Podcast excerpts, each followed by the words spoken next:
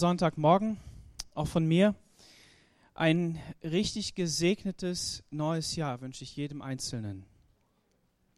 Manch einer fragt sich ja, warum feiern wir solche Tage, warum ist es wichtig? Ich habe in meiner Bibel gefunden, dass äh, Gott solche Tage eingerichtet hat und immer wieder uns die Möglichkeit schenkt, von neuem anzufangen. Und ähm, ja, einfach sich Zeit zu nehmen, nachzudenken, sich Zeit zu nehmen, etwas äh, im Herzen zu bewegen und dabei mit Gott ins Gespräch zu kommen und zu sagen, Gott, wie sieht es eigentlich aus? Wie ist deine Perspektive auf mein Leben? Und ähm, wir hatten als Familie unser Haus voll. Ich glaube, bis auf den vorletzten Raum ist alles äh, voll gewesen in den Tagen. Und ähm, ja, es war eine richtig gute Zeit, es war eine gesegnete Zeit.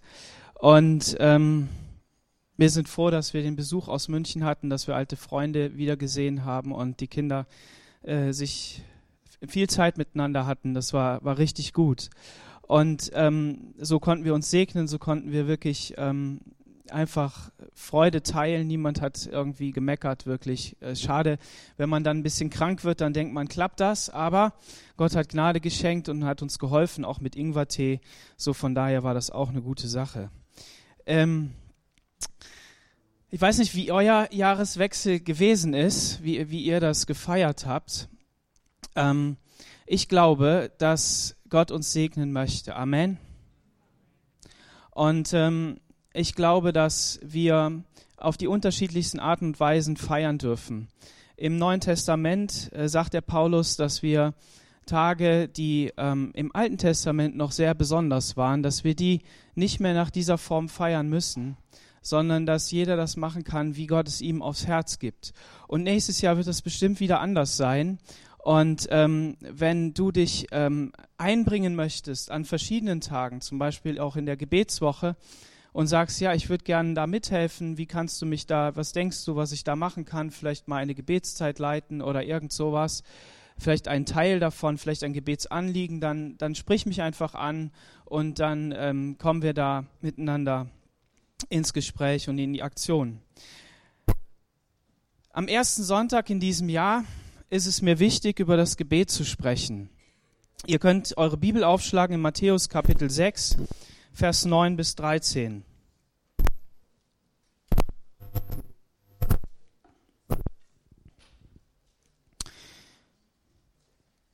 In dieser Passage, da steht das Vaterunser. Und ich lese einfach mal den Text vor, nach der Luther-Übersetzung. Matthäus Kapitel 6, Vers 9 bis 13. Darum sollt ihr so beten. Unser Vater im Himmel, dein Name werde geheiligt, dein Reich komme, dein Wille geschehe wie im Himmel, so auf Erden. Unser tägliches Brot gib uns heute und vergib uns unsere Schuld, wie auch wir vergeben unseren Schuldigern. Und führe uns nicht in Versuchung, sondern erlöse uns von dem Bösen, denn dein ist das Reich und die Kraft und die Herrlichkeit in Ewigkeit. Amen. Bis hierhin Gottes Wort. Das Vaterunser ist vielen, vielen, vielen Menschen bekannt. Ich würde nicht sagen allen, aber es ist vielen Menschen bekannt.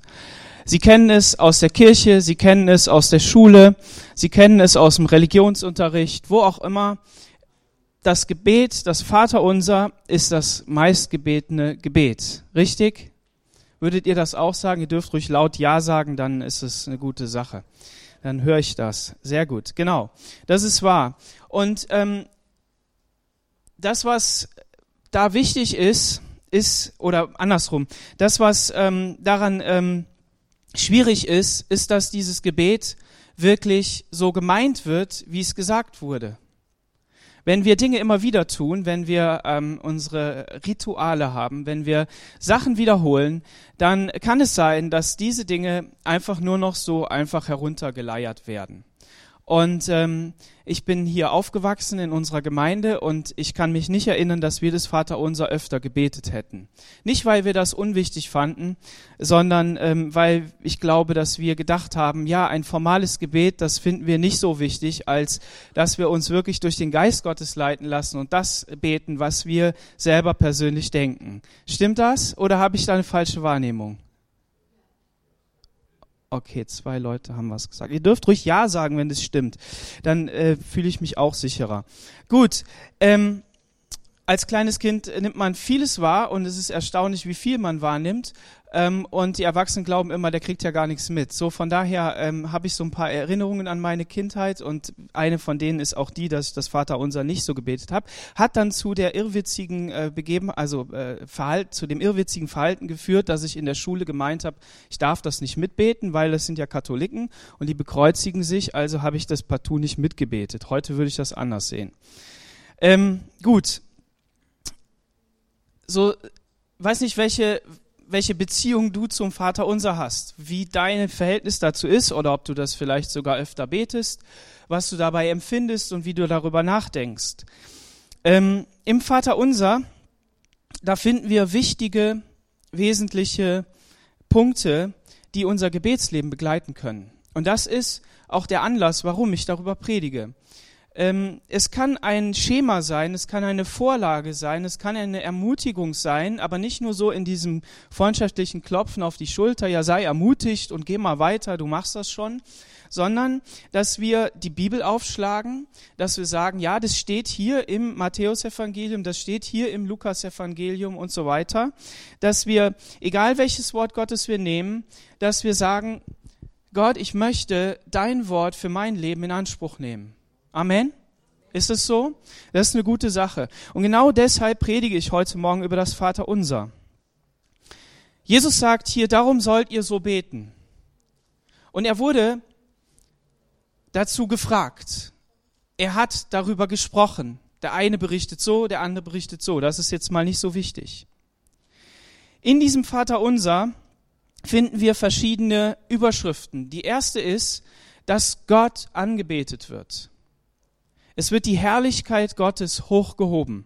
Unser Vater im Himmel, dein Name werde geheiligt, dein Reich komme, dein Wille geschehe, wie im Himmel so auf Erden. Das ist der erste Block.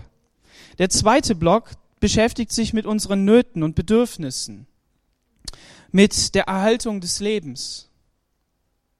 Und das ist auch wichtig. Wir kommen zu Gott, um unser Herz ihm mitzuteilen, um aktiv zu sagen, was wir brauchen, was wir benötigen und wo uns der Schuh drückt. Warum tun wir das? Weil wir versorgt sein wollen, weil wir unser Leben führen wollen, unser Leben führen müssen und weil wir Not haben, weil wir Mangel haben. Und dann der dritte Teil, der beschäftigt sich mit der Schuld. Welche Schuld habe ich? Wo habe ich äh, mich falsch verhalten? Wo habe ich nicht genug gegeben? Wo hätte ich? Wo sollte ich? Und Gott, du weißt es, vergib mir uns unsere Schuld und das ist dann auch sehr herausfordernd, so wie wir auch vergeben. Interessant. Der vierte Teil beschäftigt sich dann damit, dass wir Hilfe in der Versuchung brauchen. Führe uns nicht in Versuchung, sondern erlöse uns von dem Bösen. Und dann kommen wir wieder zu dem Schluss, dass wir Gott anbeten. Also eine doppelte Klammer, eine Klammer, die, die um das Gebet herumgreift. Wir fangen bei Gott an, wir verherrlichen ihn und beten zum Schluss ihn an, weil er anbetungswürdig ist. Und das finde ich ein hammermäßiges Gebet. Jetzt wollen wir dann noch mal im Einzelnen einsteigen. Das Vaterunser fängt eben an, unser Vater im Himmel. Gott ist Vater. Wenn man Missionare fragt, dann, ähm, dann sagen sie ja, wenn wir in eine Kultur kommen, wenn wir Menschen begegnen, die den Gott der Bibel noch nicht kennen, dann stellen wir fest, dass sie Mensch, dass sie ähm, Götter anbeten, die überall zu finden sind. Alles Mögliche ist ein Gott, vom Stein bis zum Baum, vom Wald bis zum See, vom Fluss bis zum Tal. Alles ist irgendwie Gott. Und manche Religionen haben ziemlich viele davon und manche haben etwas weniger, aber alle haben irgendwas gemeinsam. Diese Götter wollen befriedigt werden. Und ihre Befriedigung besteht darin, dass die Menschen hingehen und sagen, ich habe etwas, eine, nein, ich habe noch nicht mal was, sondern die wollen, die wollen etwas von mir haben. Ich suche etwas in meinem Leben, das gebe ich denen und opfer denen. Es kann Essen sein, es können äh, kann Zeit im Gebet sein, in der Anbetung, es kann ein, ein, eine, ein Verbrennen, ein Feuer sein, bis hin zu Menschen, die geopfert werden. Und in all dem finden wir Angst und Furcht. Oder kennt jemand eine Religion, die ohne Angst und Furcht ist? Eine Religion? Ich habe noch keine gefunden. Und selbst die Religionen, die uns hier im Westen als friedlich verkauft werden, wenn man dann genauer hinguckt, sind sie auch voller Aggression und voller, voller Angst und, und all dem. Die grundsätzliche Frage, die ja dahinter steckt, ist, ist das Universum uns freundlich gesinnt? Wir leben in diesem Universum, wir leben in dieser Welt, wir leben ähm, mit all den Herausforderungen und die grundsätzliche Frage ist, ist das Leben freundlich gegenüber uns? Und jetzt schauen wir noch mal in das Vaterunser. Vater unser im Himmel. Jesus antwortet seinen Jüngern und sagt, wisst ihr, wenn ihr betet, ja, wer soll beten? Die Jünger. Jesus sagt hier im Matthäus-Evangelium, oder das, äh, der, der Matthäus schreibt, ähm, und er nahm seine Jünger und ging auf einen Berg und redete mit ihnen. Und dann kommen die Seligpreisungen und so weiter. Und dann kommt das Vaterunser. Und auch hier, unser Vater. Das heißt, Jesus redet hier nicht zu der Welt. Jesus redet hier nicht zu jedem, zu irgendjemandem, sondern er redet zu den Jüngern. Und ein Jünger, was ist ein Jünger? Wer ist ein Jünger? Ein Jünger ist derjenige, der Jesus nachfolgt. Der sein altes Leben, also sein Leben mit seiner Familie, sein Leben mit seinen Eltern, sein Leben in dem Beruf, in dem er gewesen ist, hinter sich lässt und sagt, ich gehe jetzt mit Jesus mit. Das war das Bild, was was hier jetzt gebraucht wird. Folgt mir nach. Aber Jesus hat das nicht nur ganz konkret gemeint, im Sinne, dass er eben jetzt hinter ihm herlaufen muss und ihn anschauen muss, wie er sich verhält, mit ihm redet und ähm, das Leben teilt, sondern Jesus hat das natürlich auch ähm, für, für uns gemeint, für Menschen, die ähm, Jesus nicht mehr auf dieser Erde persönlich kannten, die ihn anfassen konnten. Die Bibel beschreibt das auch als Jüngerschaft, dass wir Jesus nachfolgen und sagen, was hat er gesagt und das möchte ich in meinem Leben anwenden und ich möchte ihn suchen, ich möchte ihn finden und wenn ich ihn gefunden habe, höre ich auf seine Stimme und auf das, was er sagt. Und die Frage heute Morgen ist, bist du ein Jünger Jesu? Bist du jemand, der Gott nachfolgt, der sagt, Jesus, ich habe begriffen, wer du bist und ich kann auch mein Vater im Himmel sagen? Denn wir werden noch sehen, dass es gefährlich ist für Menschen, die Gott nicht kennen, dieses Gebet zu beten. Es ist wahnsinnig gefährlich. Aber für denjenigen, der sagt, ich, ich weiß, wer Gott ist, ich weiß, wer Jesus ist, für den ist es nicht gefährlich, sondern der darf sagen, unser Vater. Und das beantwortet eben diese Frage nach der Angst. Es beantwortet nämlich die Frage, indem es sagt, weißt du, du musst Gott nicht als den weit entfernten Gott anbeten, sondern du darfst sagen, unser Vater. Und das bedeutet Nähe, das bedeutet Freundlichkeit und das bedeutet, dass Gott dir in Güte begegnen möchte, weil wir ihn Vater nennen. Und wie ich schon sagte, dieses Gebet wird häufig einfach so dahingesagt und man denkt sich vielleicht nicht so viel dabei. Und gleichzeitig fragt man sich dann, ja, wie können wir den Respekt, wie können wir die, die ähm, Heiligkeit und das, was, was wir als ehrfürchtig bezeichnen in Bezug auf Gott, wie können wir das halten? Manch einer von den Älteren meistens sagt ja, die jungen Leute, die sind so flapsig, die reden einfach so daher. Und manchmal haben sie recht. Manchmal liegt es auch einfach nur an der Generation, dass man Dinge einfach eben nicht mehr so sagt und es ungewöhnlich findet. Aber was hält uns, wenn wir in die Bibel reinschauen, wenn wir dieses Vaterunser reinschauen, was hält uns dabei, dass wir sagen, ja, wir reden nicht nur so wie mit unserem Dad, mit unserem Papa, mit dem Vater, der irgendwie doof ist? Nein, hier steht unser Vater, der du bist im Himmel. Und das erinnert uns daran, dass Gott im Himmel ist. Und dass er natürlich ein Vater ist. Und manch einer von uns hat auch vielleicht ein schlechtes Bild von seinem Vater, von seiner Mutter. Und dann sagt er ja, wie kann ich Gott als Vater anbeten? Aber es ist der Vater im Himmel der ist im Himmel, in der Herrlichkeit, in dem, was wir als gut empfinden. Da ist er.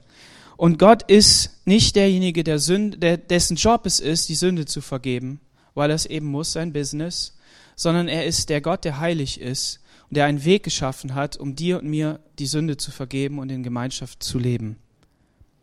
Und das Zweite ist, dass wir oft Dinge aus menschlicher Kraft machen und die so vergänglich ist, die so, ja, sie ist so schnell weg. Und das erinnert uns auch daran im Himmel, dass er derjenige ist, der, die Kraftquelle ist, dass er über den Dingen steht und doch in die Dinge hineinwirkt, in deine Arbeit, in dein Leben, in diese Welt und dass er alles in seiner Hand hält und es nicht vergeblich ist. Und er ist heilig. Und deshalb sollen wir den Namen Gottes auch heiligen. Du sollst den Namen des Herrn deines Gottes nicht missbrauchen. Und daraus, aus diesem zweiten Gebot, hat man vieles gemacht. Manches ist übertrieben. Nach jedem siebten Schreiben waschen, Klamotten ausziehen, wegschmeißen, neue anziehen, wieder Bibel abschreiben und so weiter und das Ganze. Den Namen Gottes gar nicht erst überhaupt nicht aussprechen. Das ist zu viel. Aber trotzdem zeigt es, dass wenn etwas heilig ist, dann ist es abgetrennt von allem anderen. Wir haben heute Morgen das Abendmahl und wenn wir unter die unter das weiße Tuch gucken nachher, dann sehen wir, dass, dass das Geschirr aus Silber ist und dass, da, dass es besonders aussieht. Warum? Weil es nicht das Alltagsgeschirr ist aus der Küche, weil es heilig ist. Aber es ist nicht heilig, weil wir es nicht anfassen dürfen, sondern es ist heilig, weil es abgesondert ist. Und so sind Priester abgesondert von den Menschen und deshalb heilig. Sie sind auch Menschen, aber sie sind abgesondert. Sie haben andere Regeln. Der Altar ist heilig, weil er kein Alltags Geschirr ist, kein Alltagsgerät ist. Und der Tempel ist heilig, weil er nicht ein Alltagsgebäude ist. Josef hat gesagt, dieser Raum hier ist nicht die Kirche, ist nicht die Gemeinde, sondern die Gemeinde Jesu sind, bist du und ich. Und damit hat er vollkommen recht.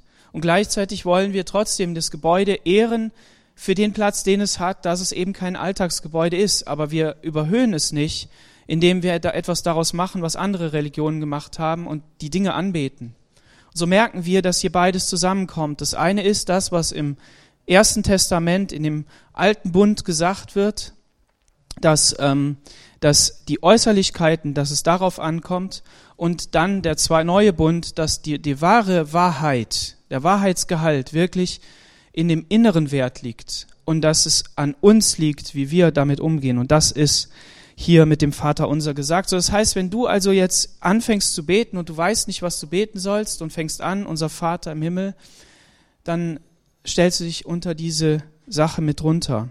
Und es ist nicht dein Vater. Oh, nicht mein Vater. Ich meiner mir selbst. Nein, es ist unser Vater. Und das bedeutet, dass ich Gott nicht für mich alleine haben kann, exklusiv, sondern dass er etwas Größeres ist und dass er die Tür aufmacht zum Nächsten und sagt, hier bin ich, ich möchte euch allen dienen.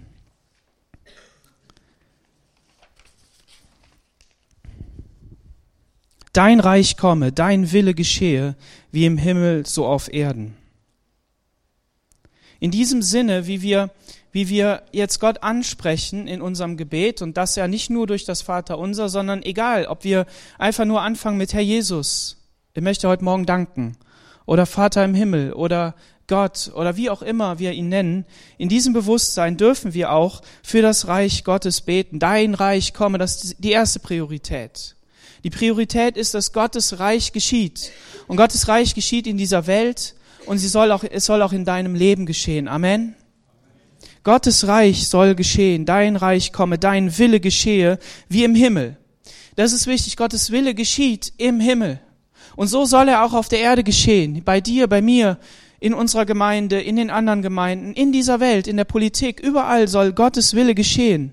Und wie oft schauen wir auf die Dinge, die nicht funktionieren und auf wie es nicht geht und werfen das Gott vor. Aber wenn ich das so durchbete ähm, und darauf schaue und, und mir das vor Augen führe, dann, dann, dann kommt etwas in mein Herz und ich rechne das Gott zu, Gottes Kraft, seinem Geist, seiner Motivation und kann dann auch in diesem Sinne beten. Jesus ist derjenige, der seinen Jüngern sagt, weißt du was, ich bin derjenige, der in der Vergangenheit war. Warum? Weil er sagt, dass Abraham im Reich Gottes ist. Gott ist der Gott der Vergangenheit. Gottes Reich hat schon stattgefunden, da waren wir noch gar nicht. Es ist in der Vergangenheit, aber es ist auch in der Gegenwart, weil Jesus sagt, mein Reich ist jetzt. Ich verkündige das Königreich Gottes. Und es ist auch in der Zukunft, weil er sagt, betet so, dein Reich komme, dein Wille geschehe. Somit ist unser Gebet nicht abhängig von der momentanen Situation, sondern es darf in die Vergangenheit reichen und sagen, Gott, danke für das, was du getan hast in unserer Vätergeneration, in, bei meinen Eltern und in den Generationen davor. Danke für die Gemeinde, dass sie schon so lange existiert. Nächstes Jahr sind 70 Jahre ungefähr. Und ähm, danke auch für das, was du tun wirst in der Zukunft. Und so dürfen wir beten, dass Gottes Wille im Volk, im Staat, in der Stadt geschieht, dass er in der Gemeinde geschieht, unter den Pastoren, den Leitern, den Gemeindegliedern hier in der FCG Aachen, jedem Einzelnen und den Verlorenen, die noch gerettet werden sollen. Das dürfen wir durchbeten. Da dürfen wir dann in diese, diese Position hineinkommen, dass wir nicht nur auf uns schauen, sondern dass wir auf das schauen, was wir als Aufgabe haben, nämlich Priester zu sein. So wenn du dich für Jesus begeistern lässt und sagst, es ist ein cooles Evangelium, hat mich angesprochen, ich weiß, dass ich Jesus haben muss. Und wenn du Ja gesagt hast, dann hat Gott eine Aufgabe für dich. Dann darfst du sofort eintreten für andere und sagen, ja, rette auch noch den. Hilf auch noch dem mach den gesund. Und ich will das vor dir bewegen. Und natürlich für deine Familie. Für alle die, die noch nicht gerettet sind. Für alle die, die Schwierigkeiten haben und auch denen es gut geht natürlich. Und dein persönliches Leben. Das darfst du alles vor Gott bringen. Und Jesus ist nicht so, ein, so einer, der so eine Utopie hat, so eine, so eine wahnwitzige Vorstellung, irgendwie so eine, so eine Illusion, äh, Hauptsache das Geistliche stimmt und den Rest, der passt schon, sondern Jesus sagt hier etwas richtig, richtig Geniales. Unser tägliches Brot gib uns heute. Und das ist nicht nur im Glauben ausgesagt, so ähm, Gott danke, dass du uns versorgst. Das ist ja mehr als gib uns unser tägliches Brot, sondern Jesus sagt hier, ich möchte, dass ihr wisst, dass Gott euch täglich versorgen will. Jesus sagt auch, sorgt euch nicht, sorgt euch nicht, sorgt euch nicht, was ihr anziehen sollt, was ihr essen sollt, denn mein Vater im Himmel versorgt euch. Und Gott weiß doch schon, bevor du bittest, was du brauchst. Und hier unterstreicht er das noch und natürlich fällt einem dann ein. Und wenn es nicht einfällt, dann guckt man es halt nochmal nach dass das Volk Israel in die Wüste gezogen ist und Gott es mit dem Manna jeden Tag versorgt hat. Und wenn sie zu viel gesammelt haben, nicht nur für einen Tag, was ist passiert? Es verschimmelt, ist kaputt gegangen. Und am Sabbat ist es aber irgendwie doch da geblieben, ein magisches Brot, darf man das sagen? Also zumindest ist da was passiert, ja. Okay. Aber was bedeutet das? Wir sorgen uns doch um unsere Zukunft. Wir sorgen uns doch auf, was ist denn nächstes Jahr? Was wird wohl mit der Politik geschehen? Was wird geschehen in Europa? Was wird hier geschehen? Was wird da geschehen? Aber das Vaterunser bringt uns bei all dem, was wir auch im Glauben gebetet haben vorher, dein Reich geschehe in der Politik. Lass Menschen hineinkommen, die einen Einfluss haben, die etwas zu sagen haben, damit die Welt in Frieden und Ordnung ist und wir gut leben können. Aber nein, Herr, gib uns unser tägliches Brot und ich weiß, dass du mich versorgst. Ja, wir wissen, die haben damals einen Lohn für einen Tag bekommen und wir haben einen Monatslohn und manch einer kann in Jahren rechnen oder wie auch immer. Aber es, es führt uns doch zurück zu dem Anfang, dass wir sagen, Gott, ich mach mir, ich möchte mir keine Sorgen machen, zumindest in dem Gebet nicht. Und sorge du dafür, dass das auch so bleibt. Tägliches Brot. Und jeder Mensch braucht Essen. Die Frage ist, wie es in unserer Welt verteilt ist, wie viel Tonnen Mehl oder, oder Körner einfach ins Meer gekippt werden oder wie viel Kaffee in Südamerika in die Loks gekippt wird, damit die irgendwie fahren können oder so, so ja. Ähm, wir, wir gehen verschwenderisch mit unseren Sachen um. Wir gehen nicht nur verschwenderisch um, sondern wir enthalten, wie heißt das, wir halten sie, wir halten sie vor, ja. Wir, wir, wir sorgen dafür, dass die Preise stimmen. Ja, und das ist natürlich nicht gut. Aber wenn dein Mülleimer voll ist, weil du zu viel gekocht hast, brauchst du nicht unbedingt ein schlechtes Gewissen zu haben. Ja, es ist gut, wenn wir alles verwerten. Es ist gut, wenn nichts weggeworfen wird. Aber Jesus ist auch derjenige, der gesagt hat, dass, dass das Fläschchen mit einem Jahresgehalt darf auf meine Füße gekippt werden. Und das ist nicht nur, weil es prophetisch für seine Beerdigung war und so kostbar war, sondern weil Gott ja ein Gott ist, der viel geschaffen hat und im Überfluss geschaffen hat. Und der, und der nicht will, dass wir in eine, eine, eine falsche, geiz, geizige Haltung kommen. Ja, es ist gut, wenn wir gute Lebensgrundsätze haben, wenn wir verantwortungsbewusst umgehen. Aber dieses Gebet bringt uns hier dazu, dass wir wissen, dass Gott sich um dich und mich kümmert unser tägliches Brot gib uns heute. Und vergib uns unsere Schuld. Wie auch wir vergeben unseren Schuldigern. Wir haben uns also jetzt um Gott gekümmert, naja, das kann man so nicht sagen, aber wir haben ihn angebetet, wir sind in eine Herzenshaltung der, der Dankbarkeit hineingekommen. Unser Vater, du bist ganz nah, du bist hier in meinem Schlafzimmer, ich habe die Tür zugemacht, du bist mir ganz nah. Und ich habe für dein Reich gebetet, weil ich glaube, dass du so groß bist, dass dein Reich wachsen darf und wachsen wird. Und dass es nicht zu Ende geht. Und dass du dich auch um meine täglichen Belange kümmerst. Und Herr, du weißt, ich bin schuldig. Ich bin schuldig. Ja, du hast mir vergeben. Und du hast mir nicht nur vergeben bis heute, du hast mir auch bis in die Zukunft vergeben und ich darf in der Vergebung leben. Ja, das sagt das Abendmahl. Jesus ist gestorben für deine und meine Schuld. Und er hat sie weggewaschen. Sie ist weg. Aber gleichzeitig haben wir, und das beschreibt auch das Wort, wenn man das da genau anschaut, Schuld ist ein besonderes Wort und beschreibt eben, dass wir immer wieder schuldig werden gegenüber dem Nächsten. Wir haben die Tür nicht aufgehalten, wir haben uns blöd verhalten, wir haben, wir haben irgendwie ähm, uns nicht entschuldigt für etwas, wir, wir, wir, ähm, wir haben ähm, irgendwie eine, eine Sache nicht getan, wir sind schuldig geworden. Es gibt andere Worte, die noch andere Sünden beschreiben, ähm, wo das detaillierter ist. Die Bibel kennt da mehrere Worte, ich will darauf jetzt nicht einsteigen. Es soll aber heißen, dass das eben hier darum geht, wir sind grundsätzlich leben wir in diesem Spagat, immer wieder Dinge zu tun, die wir nicht, wo es nicht ausreicht. Und dann sagen wir Gott, vergib mir, aber ich weiß, dass du mir nur vergibst und jetzt kommt der Clou nur insofern ich anderen vergebe. Und das ist gefährlich. So bete dieses Gebet nicht, wenn du nicht gläubig bist. Oder wenn du nicht vergeben willst. Wenn du sagst, dem vergebe ich nie. Bete es nicht. Warum? Weil wenn du das betest, dann vergibt Gott dir auch nicht. Gott vergibt dir nicht. Jesus wiederholt das ja nochmal in den Versen danach. Sagt er, und wenn ihr nicht wirklich vergebt, dann wird euch nicht vergeben.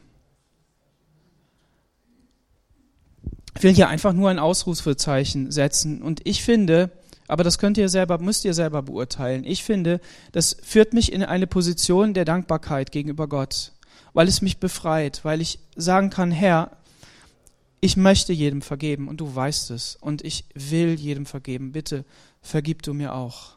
Und Gott arbeitet an unserem Herzen. Wir kennen viele Stellen, die sagen, ja, Gott hilft dir, Gott tröstet dich, Gott gibt dir den Glauben dazu und so weiter. Diese ganze, dieses ganze Gebäude, was sich da aufbaut, dieses wunderbare Gebäude, in dem wir leben dürfen, diese geistlichen Wahrheiten, ähm, die sind da. Aber dieses Vaterunser bringt uns einfach auf die essentiellen Sachen zurück, dass wir mit Schuld all diese Segnungen nicht haben können, sondern dass wir sagen dürfen, Herr, ich will vergeben ähm, wie auch wir vergeben unseren Schuldigern. Da ist nicht drin, dass ich nicht kann und dass der doch hat und so weiter. Nein, wir wollen vergeben. Willst du auch vergeben? Willst du ein vergebendes Herz haben? Ich möchte das, ich kann es oft nicht, aber ich, ich, ich möchte. Und führe uns nicht in Versuchung, sondern erlöse uns von dem Bösen. Ist Gott einer, der dich versucht und will, dass du zur Sünde verleitet wirst? Nein. Nein, das will Gott nicht. Gott ist nicht derjenige, der dich zur Sünde verleitet, sondern Gott ist derjenige, der, der es zulässt und dich prüft, wie dein Glaube ist, dass du getestet wirst. Und wie gehst du jetzt damit um? Und ähm, diese Versuchung, man könnte sagen, kommt dann gerade vielleicht von lieben Menschen, die dich ganz, ganz doll lieb haben, die wollen, dass es dir gut geht, dass du viel verdienst, dass du, dass du einfach ähm, ähm, eine gute Karriere hast und was auch immer. Und du hast aber im Herzen etwas anderes zu tun, weil du von Gott her weißt, ich soll eigentlich was anderes tun. Und wie gehst du dann damit um? Was machst du dann? Wie verhältst du dich? Und ähm, welche Situationen auch noch immer da sind, bete mal darüber, was es für dich bedeutet. Führe uns nicht in Versuchung, hab keine Angst, dass Gott dich zur Sünde verleitet. Das, das ist nicht.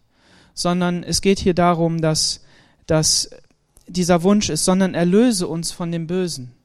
Wir leben in einer bösen Welt und wir können überwältigt werden, überrumpelt werden vom Bösen, weil so viel Böses um uns herum sind. Irgendein negativer Einfluss, Klassenkameraden, die negativen Einfluss haben, die Musik hören, die ich eigentlich nicht hören sollte, weil sie ähm, Sex verherrlichen, weil sie Gewalt verherrlichen, weil sie alles Mögliche machen, hilft, dass ich nicht überrumpelt werde, sondern dass ich den Wunsch habe, dass ich wirklich dich ehren will. Oder wenn wir, wenn wir an andere Dinge denken, Verhaltensweisen im Unternehmen. Wo ist der Weg, wie ich gerecht vor Gott sein kann? Wie ich, wie ich das schaffe? Es gibt Leute, die sind in den Krieg gezogen und haben gesagt, okay, ich muss da ja mit, aber Herr hilft, dass ich niemanden erschießen muss. Und die mussten nie einen erschießen.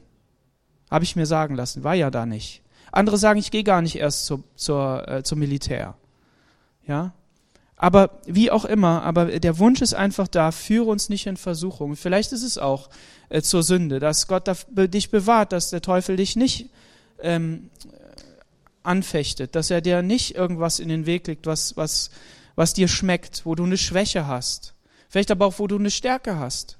Viele Stärken, die wir übertreiben, oder alle Stärken, die wir übertreiben, die führen uns dazu, dass wir, dass wir das nicht richtig machen, dass wir zu genau sind dass wir, dass wir, dass wir den anderen damit überrumpeln und sagen, ja, wieso hast du denn hier nicht? Weil uns das halt leicht fällt, wie auch immer.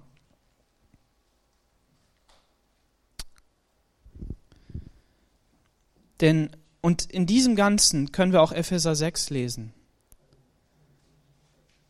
Herr, gib Gnade, dass ich deine Rüstung anlege, dass ich den Helm des Heils anlege, den Brustpanzer der Gerechtigkeit, den Gürtel der Wahrheit, die Schuhe vom Evangelium des Friedens und das Schild des Glaubens. Bah, Wahnsinn. Da oben steht so eine Rüstung. Schau dir mal Asterix und Obelix an. Guck dir mal an, wie diese Ritter da aussehen. Gut, du sagst, die haben die angezogen, hat doch nichts genützt. Ja, es kann passieren. Aber Herr, hilf uns, dass wir möglichst viel Zaubertrank trinken, dass wir auch so stark sind wie die. Und dass uns nicht die Bärte wachsen, weil es der falsche ist. Kennt ihr diese Folge, wo, wo die dem, denen da so einen falschen Trank geben und dann wachsen die Bärte und dann trampeln sie da drauf und dann fallen sie. Manche Christen, die sind so, die denken, das ist Zaubertrank, trinken das Falsche und dann fallen sie über ihre eigenen Bärte. Ja, dann bist du die ganze Zeit beim Schneiden beschäftigt. Nee, wir, wir wollen wirklich eine Rüstung anziehen. Wir, wir haben keinen Zaubertrank, aber wir haben Jesus, wir haben den Glauben, wir haben, wir haben seinen Heiligen Geist. Der, der ist auch fast wie so ein Zaubertrank, ja. Der macht etwas in unserem Leben, das von Gott kommt, lebendig. Und dann darfst du Epheser 6 aufschlagen und darfst einfach beten, Herr, hilf mir in meinen Situationen. Denn dein ist das Reich und die Kraft und die Herrlichkeit in Ewigkeit. Amen. Nachdem du alle Bereiche deines Lebens durchgebetet hast, wie auch lang du auch immer das getan hast, oder ob du beim ersten stehen geblieben bist, aber du hast dich dran gehalten, weil du dein Gebet kennst, weil du weißt, ich knie mich jetzt nieder, ich setze mich hin, dann schlafe ich entweder ein oder ich, ich, ich, ich bete dann einfach wieder nur mein Kram und es ärgert mich eigentlich. Ich rede von mir, das passiert mir schon mal öfter.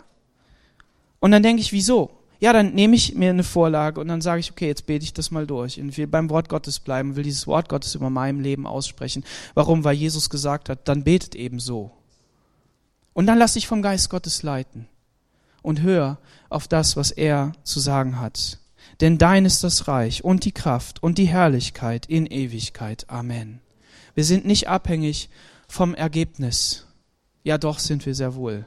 Wir sind oft niedergeschlagen. Wir sind oft fertig und wir, wir, wir können dann nicht und denken, ja, es klappt nicht.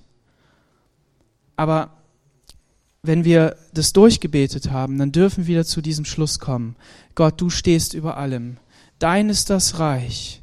Dein ist die Kraft und die Herrlichkeit, auch in meinem Leben, im Leben meiner Kinder, im Leben der Gemeinde.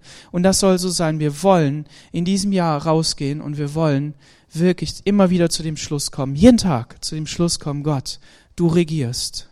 Du bist Herr und du bist groß. Amen. Lass uns aufstehen und beten. Jesus, wir danken dir für diesen Morgen. Wir danken dir, Herr, dass du uns aufforderst, im Glauben zu beten.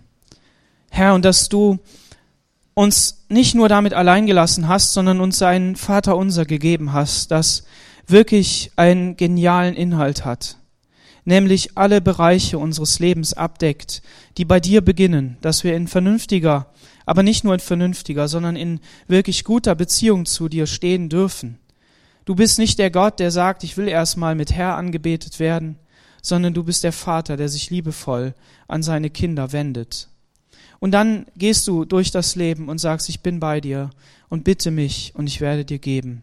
Ich danke dir aber auch für den Heiligen Geist, der uns führt und leitet. Und deshalb bete ich darum, dass du jeden Einzelnen, der heute Morgen hier ist, in seinem Leben wirklich leitest. Dass, dass er deine Stimme hört, dass er wirklich weiß, was du zu ihm zu sagen hast, dass Vertrauen da ist, dass liebevolle Ansprache da ist und die Gewissheit, dass der Kindschaft Gottes, dass wir wirklich errettet sind. Und bei denen, die das noch nicht wissen, die nicht wissen, wer du bist, Herr, da bete ich um Offenbarung. Ich bete darum, Herr, dass, dass deine Kraft sichtbar wird, Herr, und dass, ähm, dass sie den Weg zu dir finden. Ich bete darum, dass wir eine Gemeinde sind und werden, Herr, die ähm, die Menschen zu dir führt und damit sie gerettet werden, Herr.